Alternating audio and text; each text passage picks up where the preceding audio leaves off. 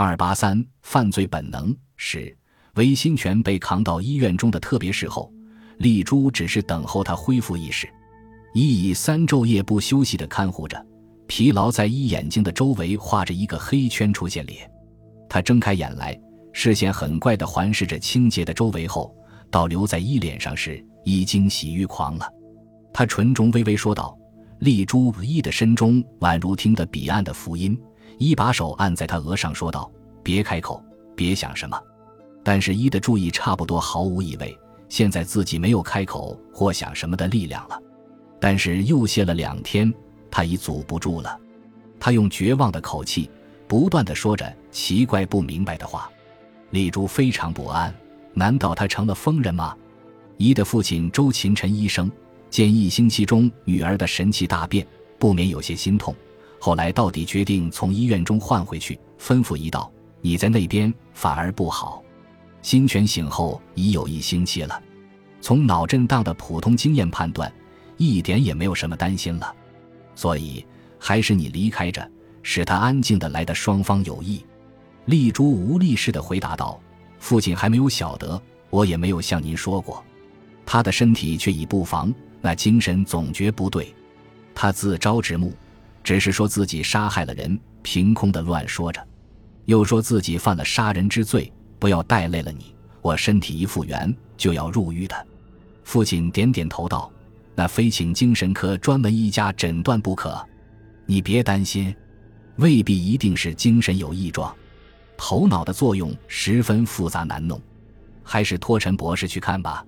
博士是个精神分析学大家，他就打电话到博士处去。”四五分钟后，向李珠道：“明天你且与博士一会，把新泉的事细讲吧。”第二天，丽珠一见博士，觉得他生的身材高大，脸无血色，目光宛如可以刺人人心，因此一非常信赖他。博士道：“他既每天把同一的话反复着，那绝不是一语，全是空想。你可曾向他说明？”李珠道：“我虽屡次说过。”他反而如小儿那么生气着，说我骗他，实在他自己是深信着杀人的。博士应道：“不错，在这种情形，确实单单否定他未必有效果。从他每天反复着同一复杂细微的话，看来定是有什么深原因上来的。木下，你且别到医院中去会见他，等得到了我的通知再说。这一次，丽珠到博士处却是星期二。一从此不安焦躁的过了两天，星期四有电话来了，博士叫一到医院中去探病理。一一到病室中去，见博士坐在新泉床前，那新泉醒后一副紧张的神气变成平静的微笑了。博士道：“姑娘，我两昼夜的努力把恶魔驱退了。”新泉也道：“先生，这强迫观念的事，请你说给丽珠听吧。”丽珠也说。先生，千万请你详细解释给我听。博士道：“这一件事得了线索后是很简单的，未得到以前，自然屡屡问心全君。最初我详细打听新泉的经历，我就想其中有没有用夸张的形式浮到意识中来的事。不料这全归失败，又试了三种都没效力，我便一一问他危险的当日之事。”也不读事实，连心中想的念头都调查着，于是我使得到解决之药。